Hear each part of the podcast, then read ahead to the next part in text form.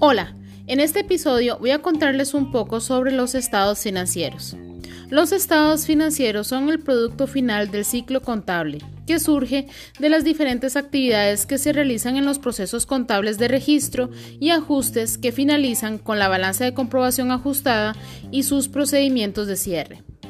Esto es lo que permite establecer la situación o la posición financiera de la empresa, la cual muestra los resultados de las operaciones de todo el negocio una vez que finalizó el ejercicio contable al final del periodo anual o por un periodo más corto.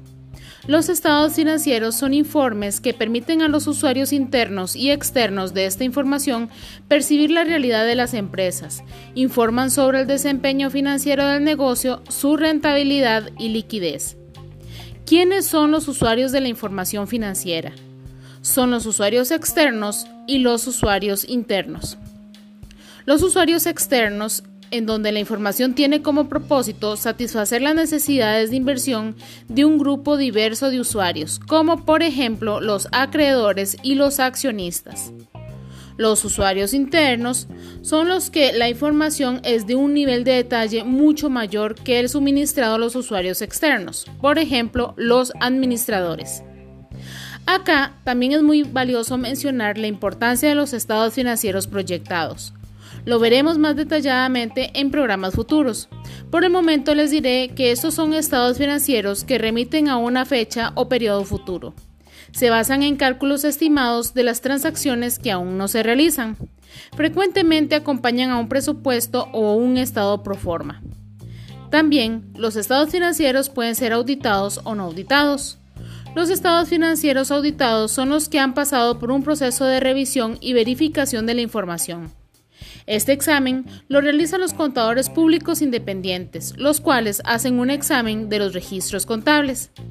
En este tipo de estados se hace una investigación con las normas y procedimientos generalmente aceptados de auditoría, que indica que en su opinión los estados financieros presentan razonablemente la situación financiera y los resultados de las operaciones de conformidad con los principios de contabilidad generalmente aceptados, aplicados de forma consistente. Los estados financieros no auditados son preparados por el Departamento de Contabilidad de la propia empresa o por un contador externo que solamente hizo una revisión de los registros contables. ¿Qué son los estados financieros consolidados? Son los publicados por compañías legalmente independientes que muestran la posición financiera y la utilidad tal como si las operaciones de las compañías fueran una sola entidad legal. Los estados financieros proporcionan información útil a una amplia cantidad de usuarios que toman decisiones de tipo económico acerca de la situación financiera, resultados y flujo efectivo de la empresa. También muestran los resultados de la administración llevada a cabo por la gerencia o bien dan cuenta de su responsabilidad por los recursos confiados a la misma.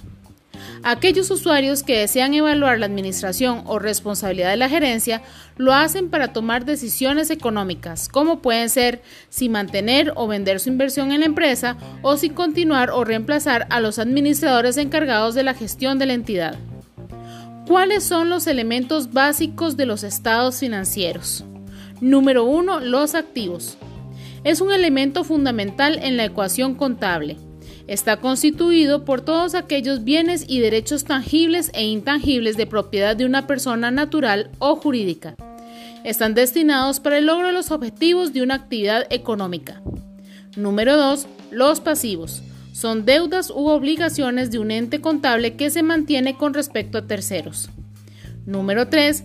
El patrimonio. Es la participación total del accionista o dueño de la empresa. Número 4 los ingresos son las entradas de enero o valores que los representen. Se originan de las ventas de bienes o servicios durante un periodo de tiempo determinado. Número 5. Los costos. Es la erogación que permite obtener un ingreso en un ejercicio futuro. Es valorizar un activo al realizar un desembolso que esté relacionado al proceso productivo. Número 6. Los gastos. Se refieren a los gastos de la operación, de ventas o administrativos, a intereses y a impuestos. Es aquella erogación que permite generar ingresos en un ejercicio actual o presente. Está relacionado a un proceso no productivo. Sobre la estructura básica de los estados financieros se establecen los siguientes. el balance general, el estado de resultados, el flujo de caja, el estado de variaciones en el capital contable, entre otros. En programas próximos vamos a tocar cada uno de estos estados de manera más detallada y profunda. En este capítulo solo lo veremos de forma breve, nada más para darnos una idea de qué trata cada uno. En el balance general o estado de situación deben de relacionarse los activos, los pasivos y el patrimonio con el propósito que al ser reconocidos se pueda determinar razonablemente la situación financiera del ente económico a una fecha dada. Muestra un detalle de los activos de la empresa y cómo estos se financian por medio de los pasivos y el capital contable o patrimonio en una fecha determinada. En el balance general se emplean dos páginas. En la izquierda se anota la clasificación del activo y en la derecha el pasivo y el capital contable. En esta forma se aplica la fórmula de el activo es igual al pasivo más el patrimonio o capital. Si quieren ver el formato del balance general, pueden escribirme y con todo gusto se los envío. En el estado de resultados o estado de pérdidas y ganancias o estado de ingreso y egreso, se dan la sumatoria de los ingresos, costos, gastos y la corrección monetaria debidamente asociados. Arroja los resultados del ejercicio. Muestra un detalle de los ingresos, los costos de ventas y gastos operacionales y financieros, así como la utilidad o pérdida neta de la empresa durante un periodo determinado. Acá se emplea la fórmula la utilidad del periodo actual es igual a los ingresos menos los costos y los gastos. De igual manera, si desean ver el formato del estado de resultados pueden escribirme y yo se lo suministro. Sobre el estado de flujo de efectivo puedo contarles que la generación de efectivo es uno de los principales objetivos de los negocios. Es decir, un negocio es negocio solo cuando genera una cantidad relativamente suficiente de dinero se considera el efectivo como la corriente sanguínea de la empresa. Entonces, por su importancia, debe considerarse como una de las principales preocupaciones del administrador financiero y del analista financiero. Esto quiere decir que el estado de flujos de efectivo es un estado financiero básico que indica las condiciones en las que se encuentra la empresa desde un punto de vista de la liquidez real. Ese estado muestra los ingresos y egresos ocurridos en un periodo determinado, y para poder interpretar ese estado, al igual que cualquier otro, es preciso basarse en un horizonte de tiempo razonable que permita extraer alguna tendencia. Un flujo adecuado de dinero tiene la siguiente importancia. 1. Verifica la capacidad de la empresa para generar flujos de ingresos. 2. Financiar la operación. 3. Determinar la necesidad de recursos externos, invertir para sostener el crecimiento de la empresa. 4. Establecer la capacidad de cubrir sus compromisos con efectivo, pagar los pasivos a su vencimiento. 5. Retribuir a los dueños un rendimiento satisfactorio. Estos puntos se resumen en lo siguiente. 1. Pagar deudas. 2. Repartir dividendos. 3. Reembolsar capital a los accionistas. Y 4. Invertir.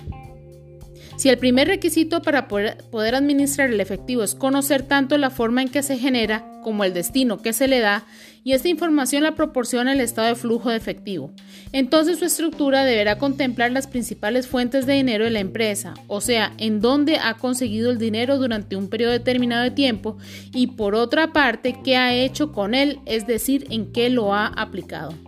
Es decir, proporciona información sobre tres categorías. Número 1 flujos originados por actividades operacionales, que corresponden a los flujos de que provienen de las actividades propias de la empresa. Número 2. Flujos originados por actividades de financiamiento. Corresponden a flujos provenientes de la captación de recursos financieros. Número 3. Flujos originados por actividades de inversión que corresponden a los flujos utilizados en inversiones, sean productivas o financieras. En programas futuros tocaremos más a profundidad ese estado financiero, esto debido a su gran importancia dentro de la información que debe manejar toda empresa, pero de igual manera, si desean ver el formato de ese estado financiero, no duden en contactarme. ¿Cuáles son los objetivos principales del estado de flujo efectivo? 1. Proporcionar información apropiada a la gerencia para que ésta pueda medir sus políticas de contabilidad y tomar decisiones que ayuden al desenvolvimiento de la empresa. 2 Facilitar información financiera a los administradores. 3. Proyectar a dónde se ha estado gastando el efectivo. 4. Mostrar la relación que existe entre la utilidad neta y los cambios en los saldos de efectivo. 5. Reportar flujos de efectivo pasados para facilitar la predicción de flujos de efectivo futuros. 6. La evaluación de la manera en que la administración genera y utiliza el efectivo. 7. Identificar cambios en la mezcla de activos productivos. Y ya para terminar este programa, quiero mencionarles los cuatro principios básicos para una adecuada administración del flujo de efectivo de una empresa. 1. Siempre que sea posible, se deben incrementar las entradas de efectivo. Número 2. Siempre que sea posible, se deben acelerar las entradas de efectivo. Número 3. Siempre que sea posible, se deben disminuir las salidas de efectivo. Y 4. Siempre que sea posible, se deben demorar las salidas de dinero. Estaremos en contacto en un próximo programa. Hasta luego.